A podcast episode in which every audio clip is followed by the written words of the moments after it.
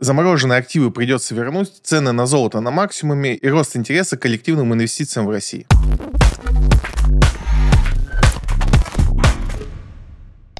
Страны ЕС вернут замороженные активы Центрального банка России. Очень интересная ситуация развивается с нашими замороженными активами. По-прежнему их не все смогли найти. 300 миллиардов вроде как заморозили, но нашли только треть из этого. Где еще две трети, не очень понятно, но вот их заморозили и не отдают нам. Как это в действительности происходит, не очень понятно. И никто сейчас толком не может объяснить. Судя по реакции с нашей стороны, не то чтобы наши радуются тому, что происходит, но в целом они довольны. То есть ситуация, что никто не может может понимать, куда глава Центробанка у нас распределил наши активы. Но новость не об этом. Тут они поковырялись в своих бумажках в Евросоюзе и поняли, что нет юридических обоснований эти деньги удерживать. Ну, как бы удерживать вроде как есть, они не совсем как бы легитимны, но в целом можно прикопаться. А вот не возвращать деньги уж совсем какое-то безумие и беспредел. Эту новость восприняли как некое что-то позитив, но тут надо понимать, что сейчас нет никаких оснований не возвращать эти деньги и под каким-то соусом куда-то их деть. А они вроде как этот соус обозначили, и это будет передано вроде как Украине, ну так они хотят, но это отчасти ну, не совсем правда, потому что если мы посмотрим историю на то, как развивается передача денег э, Украине от продажи Челси, который вроде как Абрамович передал на то, чтобы Украина что-то нам себе купила, эти деньги уже там несколько месяцев вообще не двигаются, и, в принципе, никто не собирается их никому передавать. Тут, конечно, просто набор поводов. И найти повод не вернуть эти деньги, мое большое мнение, что он найдется. Да, сейчас его нету, и намного чего они делают сейчас, нету официального юридического статуса. То есть они не могут этого делать по всем тем законам, которые сами напринимали. И то, что они сейчас переживают, что вот вроде как придется вернуть, и давайте сейчас вот эти деньги куда-нибудь там вложим, э, в какие-то облигации надежные, там что-то заработаем и так далее и тому подобное. Это все такие разговоры популистические из разряда вообще не связаны с этими деньгами. В действительности им пришлось озвучить, я думаю, это мое мнение, что им пришлось озвучивать эту мысль, что мы вернем деньги только по одной причине. Мы видим резкий спад э, инвестиций как э, способ сохранения на территории Евросоюза, потому что многие страны, которые держали там свои деньги по доброй воле или недоброй воле, немногие знают, но, допустим, какая-нибудь там условная Франция получает до сих пор репарации с африканских стран в виде непонятно чего. То есть просто потому, что она Франция, и когда-то в Африке были ее колонии, она заставляет э, большую часть своих денег в э, африканских стран хранить у себя. И многие делали это добровольно, потому что европейская юрисдикция считалась э, достаточно надежной, и многие страны хранили там свои резервы. Но э, все происходящее с заморозкой наших активов говорит о том, что это все безопасно, но не очень. Многие говорят, что это такой прецедент, первый раз, но это не первый раз, и были блокировки и на Венесуэле, Венесуэлу и на Ливию такие ситуации уже происходили. С Венесуэлой прямо сейчас происходит, ну, правда, это там происходит не на территории Евросоюза, хотя в том числе там и в Англии, и в Евросоюзе, ну, большая часть, конечно, в Америке заблокирована средств. Вся эта ситуация привела к тому, что в мире стали скептически относиться к надежности европейских структур для хранения резервов. Деньги перестали туда идти. Это многих напугало, пришлось что-то с этим делать, и вот это первое заявление. Я думаю, что в течение полугода-года мы услышим еще ряд таких заявлений, потому что что им надо как-то возвращать доверие к своим институтам для того, чтобы ну, вернуться к тем позициям, с которых, которые они опустили там год назад. Как это решится, не очень понятно. Верю я в то, что они вернут активы? Нет, не верю. И, по сути, мы видим, что и наш, с нашей стороны тоже мало доверия к этому. Мы тоже блокируем их активы для того, чтобы хотя бы как-то либо обменяться, либо самозачастие, потому что, ну, вот веры в то, что нам вернут заблокированное, конечно, очень и очень мало. Швейцарские банки ужесточили контроль за счетами россиян, сообщают СМИ. Там не то чтобы СМИ, а люди начали сообщать, что Швейцария начала блокировать гражданам России э, счета, причем достаточно непонятно как.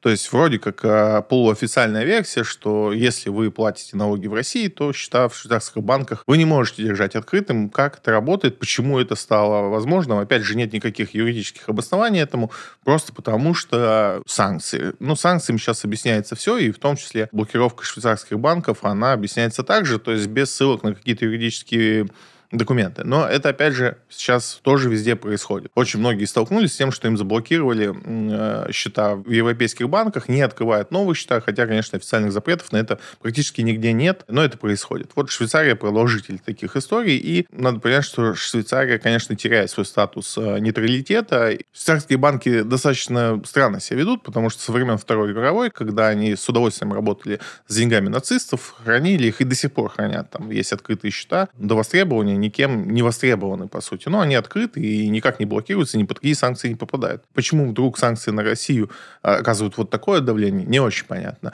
Ну, опять же, ситуация понятна, общая истерия понятна, но это разговор к тому, что сейчас Европа не очень надежна для вас, если вы гражданин Российской Федерации и имеете паспорт этой страны, для вас хранить деньги даже в надежных швейцарских банках уже не выглядит классной идеей. Я не то, чтобы там призывал всех там переводить все в российские банки и так далее тому подобное, но ситуация такая, что европейские банки становятся опасными, и дальше будет хуже, не будет лучше, не будет улучшения этой ситуации даже после того, как конфликт закончится. Это не произойдет. Ситуация, которая происходит с точки зрения экономических вот этих всех э, санкций и всех закручивания гаек, она не заключается в том, что мы э, тут устроили СВО, и вот это все не нравится всем. Это вообще никак не связано, это просто формальное обоснование для СМИ, для заголовков. Потому что просто сказать, что вот из-за того, что у нас СВО, так все плохо, они к нам относятся, и как только СВО закончится, они к нам будут относиться хорошо. Нет, идея этих ограничений, она не в этом, и, конечно, по окончанию СВО, как бы она ни закончилась, не будет никаких послаблений. Послаблений именно в банковской сфере, я имею в виду. Не то, что там как не торгуем, так и не будем. Нет, торговля настроится, но именно банковская система, она уже не вернется к каким-то вот нормальным показателям, которые были там еще пару лет назад. И об этом стоит э, вот помнить всем тем, кто до сих пор почему-то хочет открывать э, инвестиционные счета в Европе. Это, ну, так себе затея. И даже если вы открываете не в Европе, а в офшорных каких-то компаниях, это все еще так себе затея, и мы это видим на примере там Interactive Brokers. Цены на нефть превысили 87 долларов за баррель. Нефть продолжает расти, доллар продолжает э, дорожать. Э, происходит э, достаточно странное событие для нашей страны. Обычно у нас за ценой на нефть укрепляется рубль, у нас сейчас происходит ровно наоборот. И тут, опять же, ситуация сильно сложнее, чем представляется на первый взгляд. И хорошего в ней тоже не так много, как многим бы казалось. С одной стороны, да, у нас хорошо все с бюджетом, с высокой ценой на нефть, с дешевым рублем, все как бы складывается неплохо. И в целом мы в прошлом выпуске э, обсуждали, почему так происходит. Многие пытаются на этой истории как бы заработать. Вы как инвестор, хорошо, что у вас в головах появляется такая мысль, что надо на всей этой истории как-то заработать деньги, но, как правило, это такая спекулятивная история. То есть нефть не будет такой дорогой, она либо еще станет дороже, либо станет дешевле. У нас рецессия впереди, э, рубль может э, укрепиться и так далее и тому подобное. Событий, которые могут повлиять на цену на нефть, их очень много. И это не инвестиционная идея вкладываться вот во что-то такое. Условно говоря, у нас сейчас фондовый рынок растет, скорее всего, весь э, за ценой на нефть, потому что много денег в бюджете, много нефтяных компаний у нас, в принципе, на фондовом рынке. Всем все это нравится, денег становится больше, фондовый рынок растет, э, все довольны. Сбербанк объявил какие-то сумасшедшие дивиденды,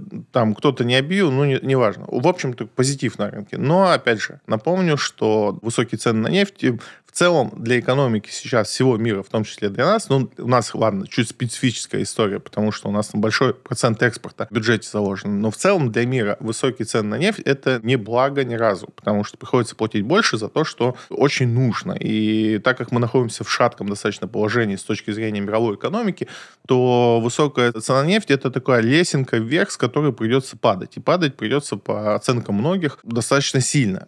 Поэтому в моменте можем порадоваться, что у нас наполняется бюджет, но радоваться прям, что у нас все хорошо сейчас происходит, ну, такое, рановато. Bloomberg сообщил о сильном падении морских поставок российской нефти. Очень странное сообщение от Bloomberg, и почему-то его расфорсили в российской части интернета, в том числе в СМИ, что вот, смотрите, поставки нефти сокращаются, вот, э, ай-яй-яй, ой-ой-ой. Очень странно. Почему так много придали значения этой э, новости, не очень понятно. Мне в личку прислали несколько раз сообщения, вот все мы умрем, смотри, сокращение поставок. Ну, во-первых, Я так понимаю, что ниже одного абзаца никто не читает. Но в этой же статье Bloomberg пишет, что это ничего ровным счетом не значит, потому что поставки через порты, они связаны с погодой, очень сильно завязаны на этом. И недельные показатели это не то, что надо смотреть. Чтобы понять, это представьте, что вы там э, сидите на диете, не знаю, худеете или толстеете наоборот, и взвешиваетесь каждый час. Ну, что вам эта информация даст? Если в какой-то час вы вдруг набрали 10 грамм э, жира, это не значит, что вы там стали жирным или вы жиреете. И то же самое с недельными графиками поставок. Это Bloomberg пишет в своей статье. Почему до этого никто не дочитывает? Это второй абзац. Еще раз. Все, что они написали, что погода была не очень, поставки были хуже. Третий абзац, который он пишет, это учитывалось только поставки в Китай и Индию. Но еще более 60% поставок, они идут в неизвестном направлении. И если их сложить, то ничего и не поменялось. И в целом новость ни о чем. То есть, что Bloomberg написал? Морские поставки российской нефти не изменились. Изменилось назначение, да, теперь больше там неизвестно куда уходит. А из-за плохой погоды, возможно, поставляли больше, если погода была хорошая. В чем новость, непонятно. Расфорсили где угодно. Все распереживались, э, все устроили какую-то панику. Никакой новости в этом нету. Пожалуйста, не обращайте внимания. Или если вы читаете такие новости, читайте дальше, чем заголовок или первый абзац. Золото подорожало до максимума за год. В основном золото подорожало, конечно, в рубле, потому что там есть переоценка к доллару, из-за этого оно очень дорогое. Ну и э, само золото выросло, по сути, на двух событиях. Доллар слабеет к остальным э, валютам в мире э, из-за инфляции. Он сейчас испытывает не самое лучшее для себя время. Плюс у нас ситуация, о которой мы говорили, что страны сокращают э, резервы в долларе. И не так много у стран альтернатив, во что вообще вкладывать деньги. Вот вы большая страна, вы заработали много денег, ну даже если вы маленькая страна, не так важно. Вы заработали деньги, которые вам надо там отложить в резервы на там черный день. И вот э, в чем вы будете хранить вот эти сбережения? И страны действуют плюс-минус, как э, обычные люди. Вы же тоже думаете, там, в чем сохранить там деньги, если они у вас будут. У вас остался там какой-то миллион. И вот как его сохранить, чтобы его инфляция не съела? Вот э, страны действуют то же самое. И раньше, в принципе, не особо кто-то думал по этому поводу. Были там правила центральных банков, которые говорили, на большую часть денег мы покупаем американские бумаги, государственные облигации, которые, в принципе, надежны, дают хорошую доходность, и вот это все. Но сейчас сложилась ситуация, что доходность по бумагам спорная, потому что очень высокая инфляция к доллару, и, соответственно, доходность по бумагам, ну, такое, и, может быть, даже отрицательной. Надежность хранения в инфраструктуре долларов тоже всех под сомнение ставит ставит. Ну, не так событие, что вот прям, ну, никто и никогда, но значительно сократились эти затраты. То есть э, страны откладывают теперь не в долларах, в чем-то еще. Если мы посмотрим то, что происходит с юанем, очень похоже, что многие начинают юань добавлять в свои резервные фонды. Но и золото, естественно, становится тут э, лидером в этой ситуации, потому что к золоту пока претензий нет. То есть э, все, которые у нас там сложности с валютами возникают, э, золото от них избавлено и выглядит по-прежнему интересным для центральных банков. Но тут надо понимать, что сейчас спекулятивно тоже золото брать как бы, ну, такое, потому что центральные банки — это ребята, которые не берут золото в надежде через год его продать дороже. Они это делают для того, чтобы просто не потерять часть капитала. И, возможно, делают это с прицелом там 30-50 лет. Это не значит, что вам, как инвестору, у которого план инвестиций 10 лет плюс даже, золото может быть интересным. И опять же, сейчас я знаю, что мне напишут после того, как я говорю, что я против золота. Я не против золота с целью инвестиций, просто вы должны понимать, для чего вы это делаете. Есть у нас портфельная теория, в этой портфельной теории, как правило, золото выступает частью портфеля. Есть у нас три типа э, активов, и один из типов это собственное золото. И вот в этом моменте никогда не был, ни разу не выступал за то, что не надо использовать золото. Если вы используете портфельную модель, пожалуйста, используйте золото. Но если вы э, сейчас смотрите на котировки золота и такие, так, надо мне прикупить золотишко, это очень плохая идея. Скорее всего, это инвестиция, которая вам не позволит заработать э, дополнительно. Ничего против золота не имею, просто как и любой другой актив, надо уметь с ним работать. Это не просто купил и там положил и, и зарабатываешь деньги. Это так не работает. Мировые цены на сахар выросли до максимума за 11 лет в ожидании дефицита. Не факт, что дефицит будет, но цены выросли, и цены на сахар это очень чувствительная штука, они всегда растут. Мало кто знает, но часто цены на сахар следуют за ценой за нефтью, и это удивительное совпадение. Но часть сахара перерабатывается в этанол, и в моменты, когда нефть становится очень дорогая, многие производители сахара убирают его с условно прилавков и отправляют на переработку в этанол. И, собственно, это всегда и динамит рынок сахара. У нас есть прекрасная компания Русагра, которая, собственно, основным своим производством, и у нее это масло и сахар, и в целом многие сейчас рванули в Русагро отыгрывать эту идею. Я категорически против спекуляций. Если вы посмотрите на график цены на сахар, достаточно штука волатильная, очень большая там сезонность. От, в зависимости от погодных условий он может достаточно сильно гонять в цене. В прошлом году были не самые лучшие времена для сахара, где-то засухи, где-то еще. Индия, как один из крупнейших поставщиков, тоже там переживала не лучшее время в этот момент. И в целом вот сейчас мы имеем такую цену на сахар. Но это не значит, что в следующем году она будет такая. Как правило, за высоким ростом идет сильный спад по одной простой причине. Как только перегревается цена на сахар, все быстро переключают с других культур, начинают выращивать сахар, его больше появляется на рынке, он соответственно, сильно падает в цене. Поэтому отыгрывать идею так себе история. А компания Русагра, если вы вдруг ее хотели иметь все в портфеле, отличное время для того, чтобы купить, если вам подходит она там по риск-профилю и вас устраивает цена э, сегодня на эту компанию. Минфин поддержал запрет торговли акциями компании ВПК недружественных стран. Прежде всего, здесь идет, конечно, речь о компаниях э, американских, которые сейчас зарабатывают на поставках вооружения на Украину. Не только на поставках вооружения непосредственно на Украину, но и на перевооружение европейских стран, которые, по сути, как сателлиты американские в основном сидят на их вооружении. Те, кто не понимает, э, где там особая прибыль, Америка сейчас занимается следующей историей, что она э, забирает запасы вооружения у стран и подменяет их на свои. А в чем смысл? Это не только один раз продать там танк или самолет, а это продать всю инфраструктуру. То есть все обслуживание, все запчасти, свои специалисты. Это ну, огромная такая история. И более того, эту инфраструктуру практически невозможно в дальнейшем заменить. Если вы там уже взяли на вооружение американское оружие, оружие, то перейти там на французское с него практически невозможно, потому что ну, вам надо менять ее с нуля. И, собственно, вот этим обнулением запасов, на чем бы сейчас не сидели там страны-сателлиты, а Америка, собственно, занимается тем, чтобы они обнулились и встали полностью под вооружение американских компаний. Это, безусловно, драйвит весь ВПК американский, он, может быть, не показывает каких-то сумасшедших цифр, но в целом за год, конечно, там очень интересная динамика. Да, сейчас там IT-сектор рванул вперед, но, опять же, это временно просто потому, что напечатали много денег. Но ВПК чувствует себя хорошо, и вот э, уже на протяжении года эта тема всплывает нехорошо вроде как, что граждане Российской Федерации имеют возможность покупать э, такие компании, финансировать их, там, бла-бла-бла, ля-ля. Я, с одной стороны, разделяю это мнение, и, в принципе, уже даже не раз высказывался по этому поводу, что ну, это безумно странно, что у нас нет доступа к мете, которая, да, там наговорила чуши, но в целом как бы там скорректировала себя и ведет сейчас себя более-менее адекватно. Но при этом у нас спокойно продается Lockheed Martin, который там эти ракеты долетают в том числе для российских городов, и как бы вроде все ок. Такая, ну, моральная дилемма. Есть многие инвесторы, кто вообще обходит стороной всю эту историю, в том числе там не только оружие, но и там производители табака, алкоголя, казино. Но это отдельная история. О морали мы на моем подкасте мало говорим, только в таких случаях, когда он, этот вопрос непосредственно нас касается. Есть мнение, что эти акции перестанут быть нам доступны. Хотя, опять же, с точки зрения инвестиций, насколько мы поддерживаем компанию в этот момент, спорный вопрос, потому что мы покупаем акции на вторичном рынке, и, по сути, компания не получает с этого прибыли. Ну, ладно, это там можно как-то притянуть, что они могут сделать там доп. эмиссии, на этом заработать, а мы разгоняем цену.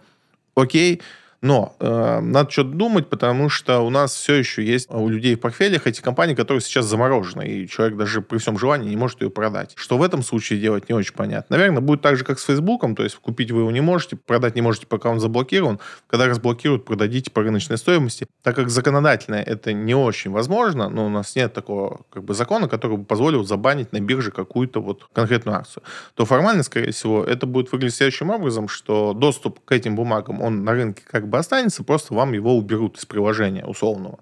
То есть вы его просто не увидите, возможности ее купить просто не будет. Но бумага будет торговаться, поэтому в целом вроде как проблем с ее продажей в дальнейшем не должно возникнуть. А как это будет в итоге, будем посмотреть. В любом случае сейчас, наверное, уже в этих компаниях делать нечего. Сказать, что там российский инвестор чего-то там теряет, точно нет. Интересного там все меньше и меньше. В принципе, все идеи по этим компаниям отыграны. И если вы в них не сидите, то, наверное, позиции по ним там набирать тоже особого смысла нет.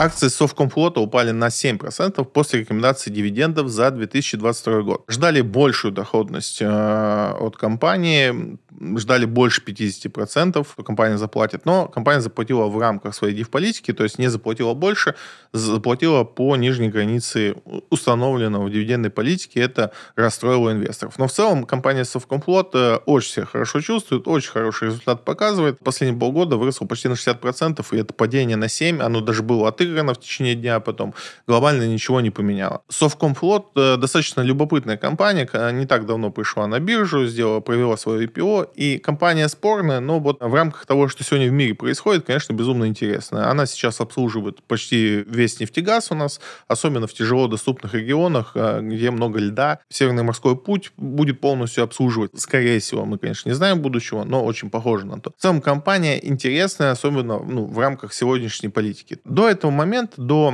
событий там 23 года, компания была такая себе, потому что работала она в интересах государства, и прибыль глобально не образовывалась. Она исполняла больше государственные какие-то проекты. Сейчас же, когда у нас, по сути, э, куча маршрутов изменилась, то на Совкомфлот пришлись очень много как раз э, новых путей торговых, которые раньше были не сильно актуальны. И теперь компания, конечно, очень-очень интересная. То, что она не выплатила дивиденды, напугало, наверное, больше не в компании, а в том, что так можно. То есть сейчас от многих компаний, там, от, от нефти ждут больше дивидендов, чем что она может заплатить по дивполитике. И вот сейчас, конечно, инвесторы уже боятся по этому поводу и думают, кто заплатит, кто не заплатит. Но каждый раз не устану вам напоминать, что дивиденды — это не обязанность компании, а всего лишь их желание. Да, у них есть политика компании, которая определяет, э, как э, дивиденды платятся.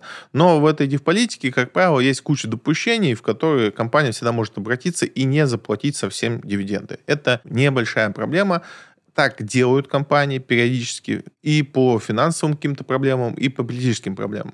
И поэтому надеяться на дивиденды как на постоянный источник такой cash flow, то есть приходящих денег, не стоит. То есть да, вы в целом на это можете рассчитывать, но быть уверенным, как в облигации, что вам придут деньги, конечно, такого тут нету. Поэтому еще раз, дивиденды это не обязанность компании, дивиденды это желание компании заплатить деньги и поделиться с инвесторами. Сбер получил квартальную прибыль выше, чем за весь прошлый год. 125 миллиардов за этот квартал заработал Сбербанк, и это больше, чем прибыль за весь прошлый год. Сбербанк продолжает удивлять инвесторов, радовать их в том числе. Пока еще дивиденды точно неизвестно, будут ли, но все говорит о том, что будут высокие дивиденды, порядка 25 рублей на акцию, что очень и очень много. Сбербанк показывает очень уверенный рост акций, и все хорошо, и нет никакого негатива. Также радуюсь со всеми инвесторами, и также переживаю, что где-то будет будет какой-то кидок. Слишком все сладко, слишком все предсказуемо и хорошо.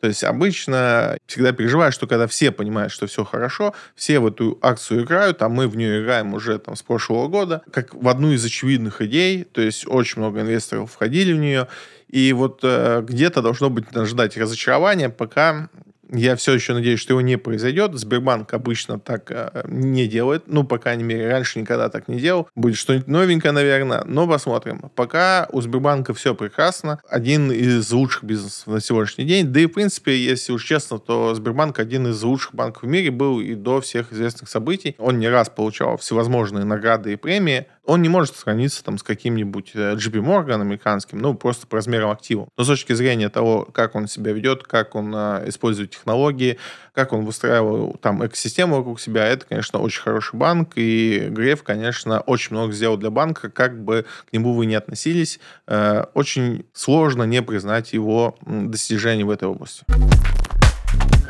Акции ВУШ взлетели на 12% и достигли исторического максимума. ВУШ э, вдруг неожиданно э, решил заниматься электровелосипедами вдобавок к электросамокатам. Это, безусловно, позитивная новость для ВУШ, потому что я уже много раз высказывался по поводу, почему мне нравится эта компания. В прошлом подкасте разбирали пример того, что произошло в Париже, где от самокатов отказались, пока еще физически не отказались, но они близки к этой идее. И, в принципе, история с самокатами, там, на примере Китая, Америки, выглядит так себе.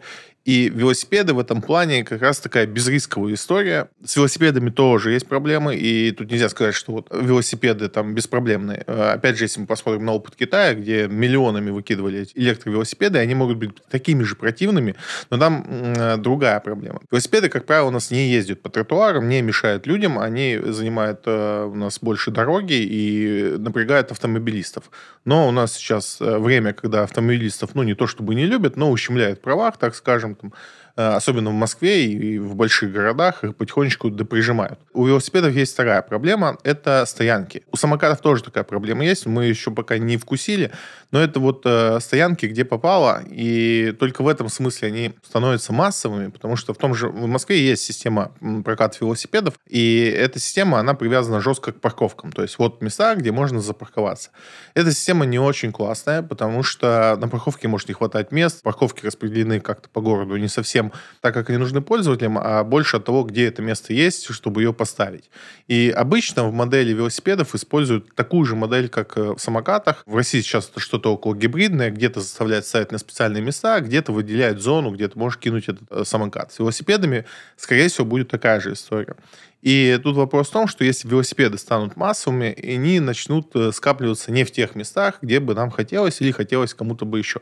Но они начинают мешать. До вот этого насыщения по велосипедам там нужно достаточно большое количество велосипедов, чтобы они стали напрягать. С самокатами все быстрее. Самокаты не то чтобы прям жестко отличаются, но они более опасны с точки зрения использования. То есть мы видим ДТП разного рода, э, разной сложности с участием самокатов намного больше, чем с велосипедами, потому что велосипед ну, более-менее вписывается в нашу картинку, и мы понимаем, как он ездит, как он двигается по городу, и, и вот это все. Если мы смотрим на компанию Wush, то, конечно, для нее это очень хорошая история, потому что, как я думаю, что самокаты все равно будут поджимать, там не в следующем году, так через один. Это не будет так массово, как это это массово сейчас, потому что с этим есть куча проблем. И летом вы можете все каждый в своем городе посмотреть, во что это будет превращаться. Вход в этот бизнес очень дешевый, зарабатывает много, и поэтому я видел проблемы для уши. С велосипедами такой проблемы не вижу, но опять же посмотрим, как это будет развиваться. В любом случае, новость позитивная для УШ, э, акция растет, но по-прежнему мне не очень нравится. Ждем тот момент, когда я полюблю эту акцию и буду со всеми вместе ее покупать.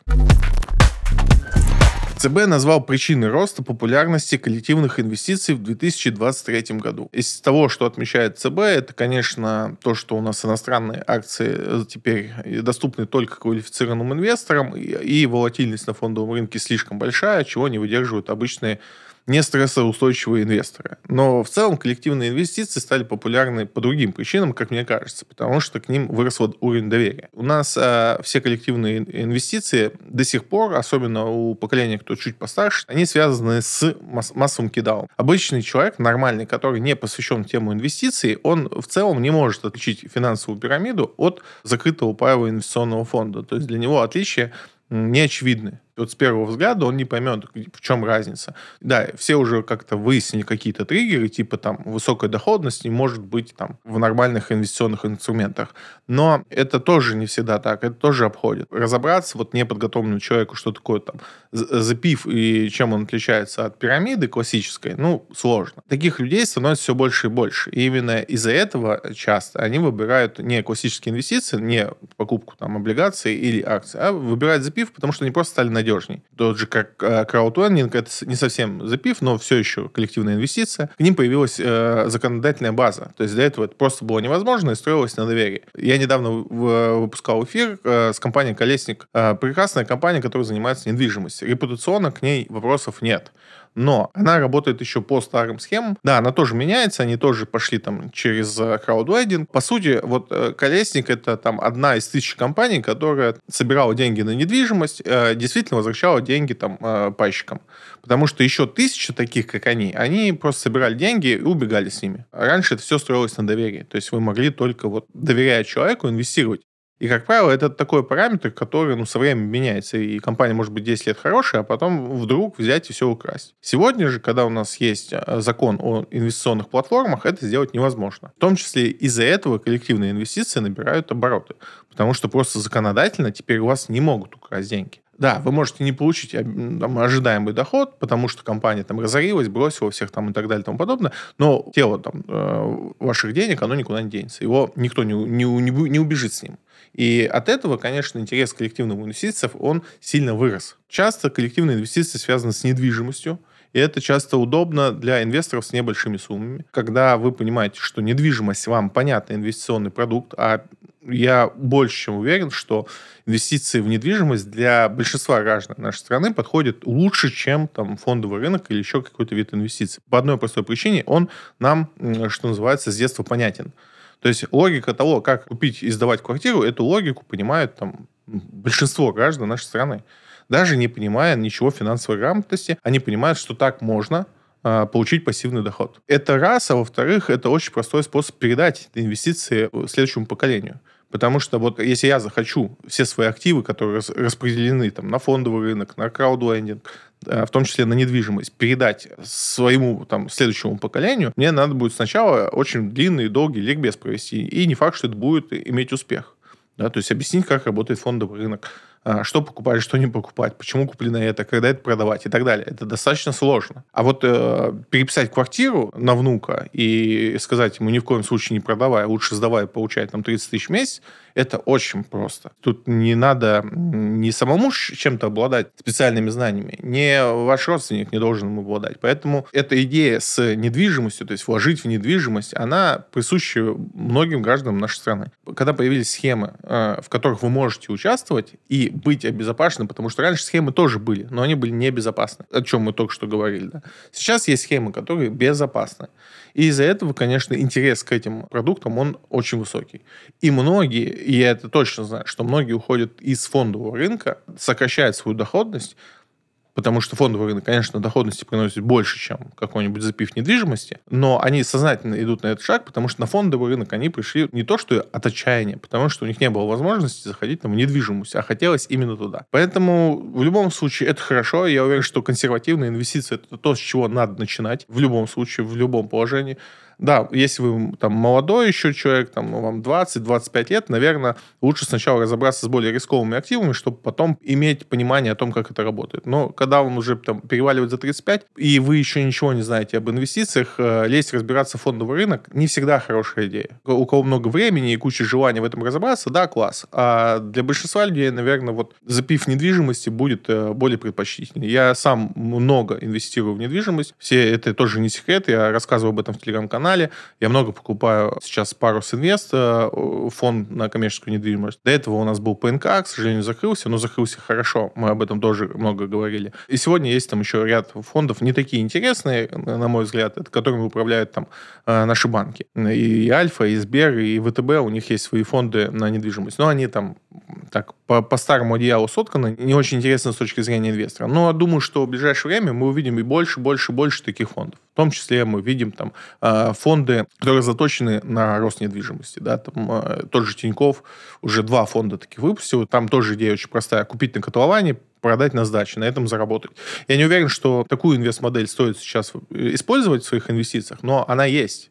То есть это разговор о том, что таких пифов, таких возможностей через инвестиционные платформы, через какие-то другие виды предложений появляется все больше. Людям они, безусловно, интересны. И более того, как правило, люди правы в этих инвестициях. Если мы возьмем э, статистику доходности а, людей, которые используют достаточно консервативные инструменты, такие как недвижимость, и э, людей, которые занимаются там трейдингом, то выиграют первые. Потому что, как правило, инвестиции с меньшим количеством итераций, то есть меньшим количеством сделок, приносят в итоге большую доходность. Недвижимость, как бы все там не рассказывали, что 5% приносит недвижимость там, в год, э, среднего потока, да, и это правда. Но в итоге, там, если мы возьмем там, на 20 лет, то это не всегда там низкая доходность. Более того, если мы возьмем по классу активов, мы часто говорим о доходности фондового рынка и сравниваем ее с индексом S&P 500. И говорим, что вот S&P 500, все равно вы его не обгоните, берите его и не парьтесь. Я полностью придерживаюсь этой идеи. Но есть а, класс активов, который приносит доходность исторически выше.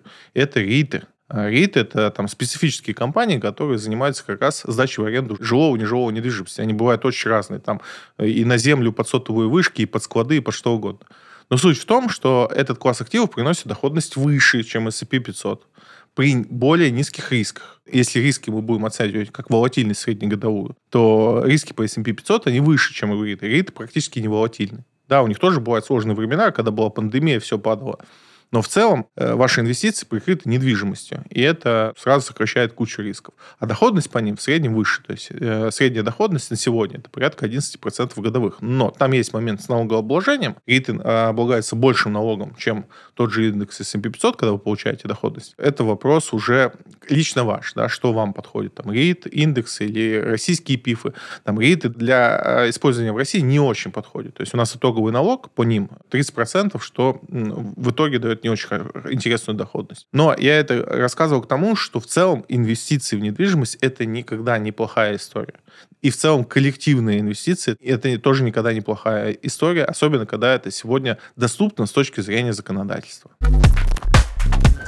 без экстремально низких ставок. Что теперь будет с ипотекой? Ипотека будет дорожать, и так ничего интересного больше не произойдет. В чем суть? С 15 апреля у нас начинает действовать э, следующая история. Банк, э, Центральный банк России теперь требует от банков, э, которые дают ипотеку с ставкой ниже ставки рефинансирования, они теперь обязаны все эти истории прикрывать большим количеством денег. Но там даже сейчас история не только о ставке, а скорее первом взносе. Очень много у нас сегодня предложений, которые там без первого взноса позволяют взять в ипотеку квартиру, и вот э, ЦБ решил, что так делать не надо. Но если вы прям сильно хотите, то, пожалуйста, имейте больше э, резервов для обеспечения этого кредита.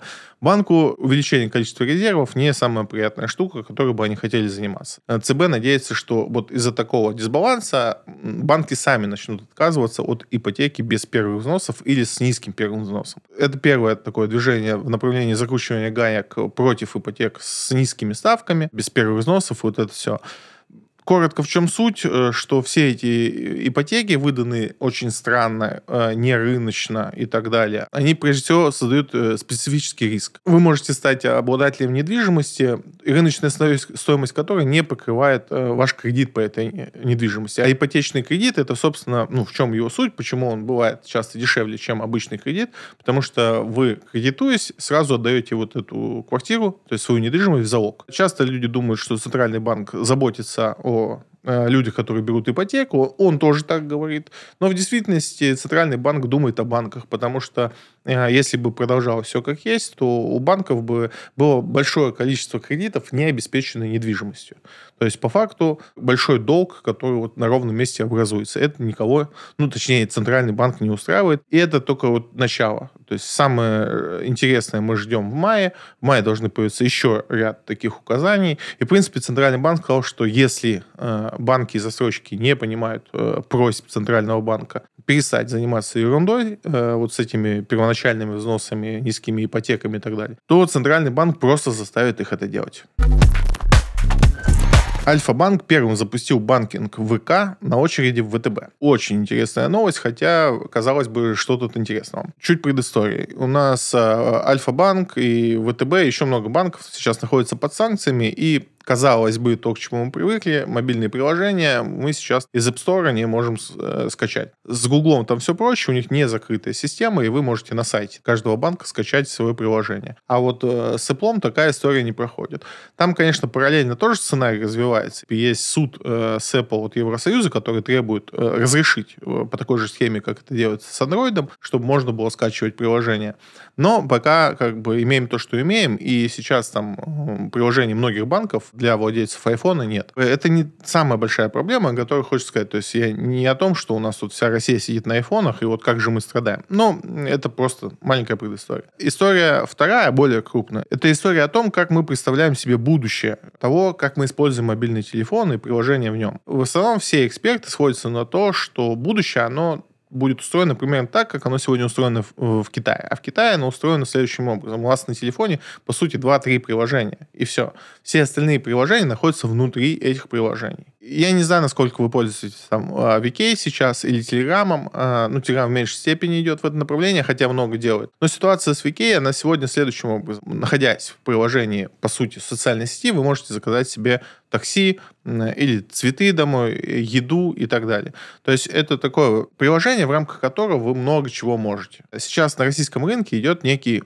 соревнования о том, кто же станет таким приложением, внутри которого сосредоточится весь российский интернет по подобию того, как там Вичате сосредоточен весь китайский интернет. Конечно, ставка на VK самая большая, потому что с ними произошел ряд изменений. Во-первых, они хотели быть такими, они много для этого делали, но как бы у них не было ресурсов, наверное, в таком объеме, в котором нужен был. Не так давно они стали условно государственной компанией, теперь ресурсов у них неограниченное количество, и в том числе ресурсов по интеграциям. VK сегодня заинтегрирован с госуслугами, и никто другой себе такое позволить не может. Но я говорю о интеграции, о электронном паспорте, который сейчас тестируется, электронных правах, которые, опять же, доступны через VK. То есть на госуслугах вы не так можете ими использоваться, как через VK. И, собственно, теперь банки, у которых нет приложений, они попытались зайти в Telegram, но Telegram им обрубили, уж не знаю, VK к этому руку приложил или как это случилось. Вышло не то чтобы распоряжение, но так всем как бы объяснили, что Telegram не супер надежный, давайте его не использовать для таких вещей, как банковская деятельность. И теперь приложения потихонечку переползают в VK. Вот Альфа-банк запустилась, ну, не самый большой функционал, но в целом через, думаю, в течение года э, это приложение станет полноценным банковским приложением. Очень возможно, что если мы пойдем в этом направлении, то VK станет единственным приложением, которое мы будем иметь в телефоне. Не прям единственным, не, не, не прям вот только оно. А я имею в виду, что у вас там будет 5-6 приложений, и VK это будет основное и главное, через которое мы будем функционировать со всем внешним миром,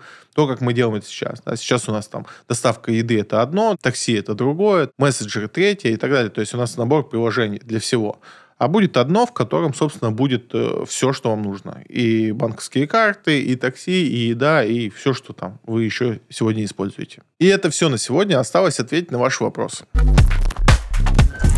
Вы часто говорите о проблемах недвижимости в Таиланде, но в интернете нет информации об этом. Хорошо, я не знаю, есть ли об этом информация в интернете, но уверен, что есть. Целенаправленно не искал.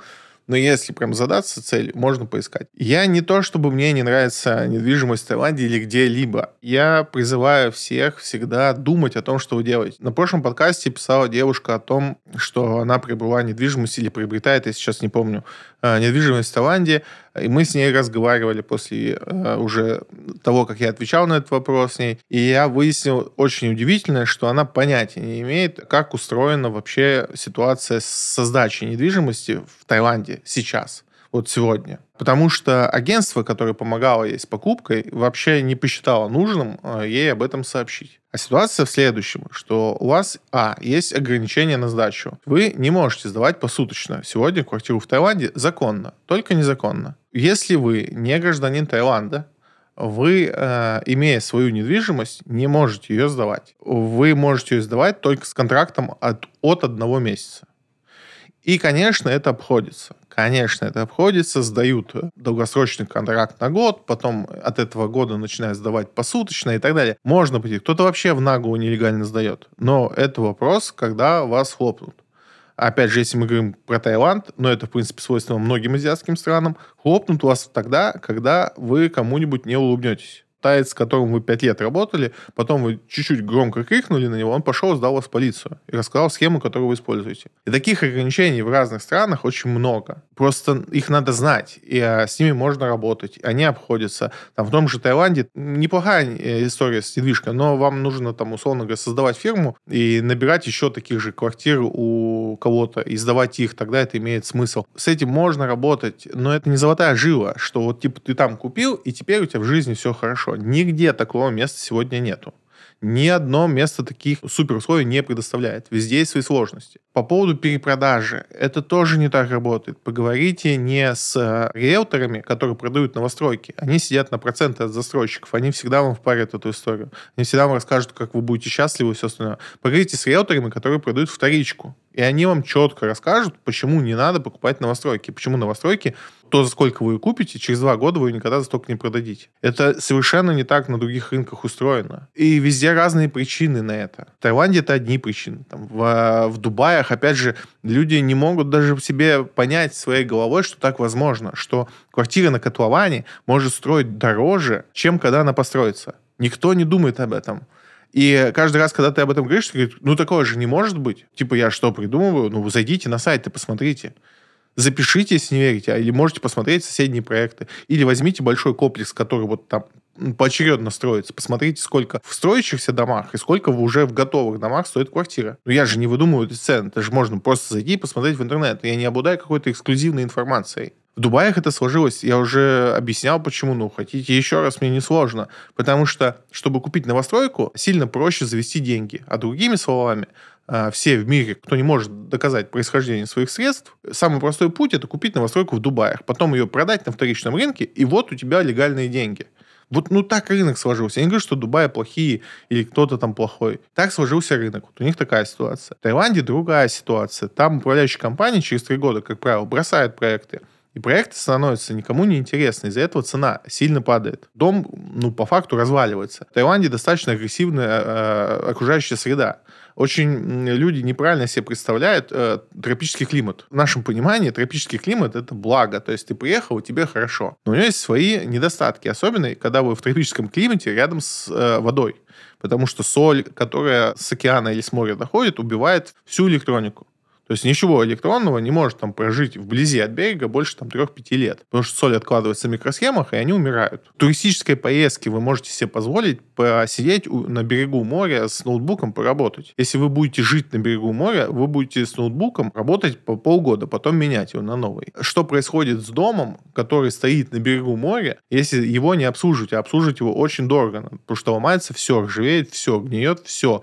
Плесень повсюду. За этим всем надо ухаживать. Это очень дорого стоит. И в рамках инвестиционных проектов за такими домами следят 3-5 лет. Потом дом начинает просто на глазах умирать. И если вам не повезет, а 90% что вам не повезет, потому что эти дома никому не интересны с точки зрения управления, то вы получите квартиру, которая покрыта плесенью, которая все, что железное, все ржавое. Бассейн, скорее всего, уже не работает, его или не чистят, потому что им все равно никто не пользуется, потому что он воняет и так далее и тому подобное. И через 3-5 лет эти квартиры никому не нужны. Они сильно дешевле цены покупки. Такие сегодня реалии. На Бали третья история. И когда я коротко говорю о том, что не стоит прям с головой кидаться туда, мой месседж не в том, чтобы вы не инвестировали в недвижимость за границей, а в том, чтобы вы потратили очень-очень много времени на того, чтобы разобраться в этом. А не верили первому попавшемуся человеку, который расскажет вам, как это классно. Он это рассказывает, потому что он получит комиссию за сделку. Это его бизнес. Это, он так зарабатывает на жизнь. Чем больше он продаст, тем больше у него будет денег. Ему плевать на то, сколько вы заработаете на этом или потеряете на этом. Он свою часть работы сделал. Наврать вам, что как, какое у вас будет светлое будущее, когда это кого останавливало честных людей, вы же понимаете, что не так много. Поэтому нет, я не против э, недвижимости за границей, я лишь о том, что перед тем, как это делать, надо с этим очень-очень много разбираться. Владение недвижимостью, сдача, получение с ней дохода – это разные вещи. Одно дело, вы купили в Таиланде квартиру, вы ездите в нее отдыхаете, другое дело, вы ее сдаете, получаете доход, этот доход как-то вам надо в карман положить, и вот тут начинается куча проблем какой бы мы стране ни были. Я еще раз говорю, если вы хотите, вот вам прям жужжит, что надо это сделать, посмотрите в сторону Дубая. Вторичка на Дубаях под сдачу, наверное, сегодня это один из самых безопасных способов. Потому что там все-таки закон достаточно суров ко всему, и там вас в меньшей степени ават. Просто не лезьте в новостройки. Новостройки имеют там определенную специфику. Если бы у вас сейчас был миллион рублей, куда бы вы его вложили? Слишком гипотетический вопрос, э, и придется также гипотетически отвечать, э, потому что надо еще много водных. Первое, наверное, вот э, давайте с простого. На какую ипотеку я могу рассчитывать? Могу ли я взять IT-ипотеку или семейную ипотеку?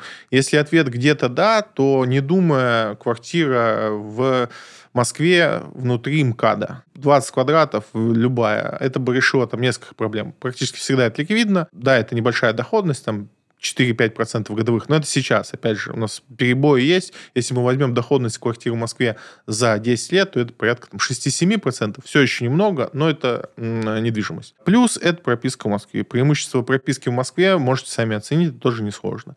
Конечно, опять же, для меня это все интереснее там в рамках а, пенсионных каких-то вопросов, но, опять же, а, для многих будет интересна медицинская сторона этого вопроса. Вот а, если бы у меня были сейчас а, субсидированные ипотеки, возможно взять, да, то я бы целился именно в эту историю. Сегодня в Москве можно взять студию за 4 800, этого хватит для того, чтобы почти 20% первого взноса сделать э, с миллионом рублей. Будет прекрасная ставка, скорее всего, даже с тем, что сдача сейчас упала, сейчас самое большое падение по э, сдаче в аренду, э, самые низкие цены, но все равно, я думаю, там тысяч за 30 вы сможете сдавать подобную квартиру, а это будет перекрывать ваш ипотечный платеж, что в целом как бы хорошая идея в данный момент. Если мы говорим о чем-то другом, то, опять же, ну, очень много вводных. Если у меня нет никаких вложений, то, наверное, я пошел в краудлендинг, потому что это больше показывает, как работают деньги. Это не инвестиции, которые там очень сильно волатильны, что-то происходит, постоянно что-то надо думать. Краудлендинг дает схожую доходность с фондовым рынком, при этом у вас стабильно деньги поступают. Да, там есть свои тоже риски, свои проблемы, но в целом вы видите, как ваш счет э, каждый месяц увеличивается. И это то, что люди хотят видеть от инвестиций. Людям же не очень интересно, знаете, там, вот эта бумага бумага через 5 лет стрельнет. О, очень классно. А 5 лет что делать, не очень понятно. И вот этот э, момент ожидания не дает ощущения того, что ты инвестор, условно говоря. Краудлендинг дает такое ощущение с первых дней. То есть вот вы сегодня закинули, в потоке у вас там уже через неделю появятся первые деньги, там если это JetLand, то там через месяц. Но вы уже увидите, как у вас там изменяется счет, и, как правило, он будет расти. Даже с учетом там каких-то дефолтов, вы все равно там это больше будет там положительный прирост по счету. И если мы говорим, что я уже там все, в принципе, во всем разбираюсь, все у меня классно, опять же, много раз озвучил. Да, сейчас доллар вырос, но все еще еврооблигации кажется классной историей, и по-прежнему э, я бы, наверное, инвестировал в них, потому что они закрывают сразу несколько вопросов, и главный вопрос – это цена доллара. Но в нынешней, вот сегодняшней цене доллара, наверное, я бы попридержал, все-таки думаю, что краткосрочно доллар скорректируется, но в течение месяца. Это не прогноз, но просто есть такое ожидание. Но в целом бы смотрел в эти бумаги.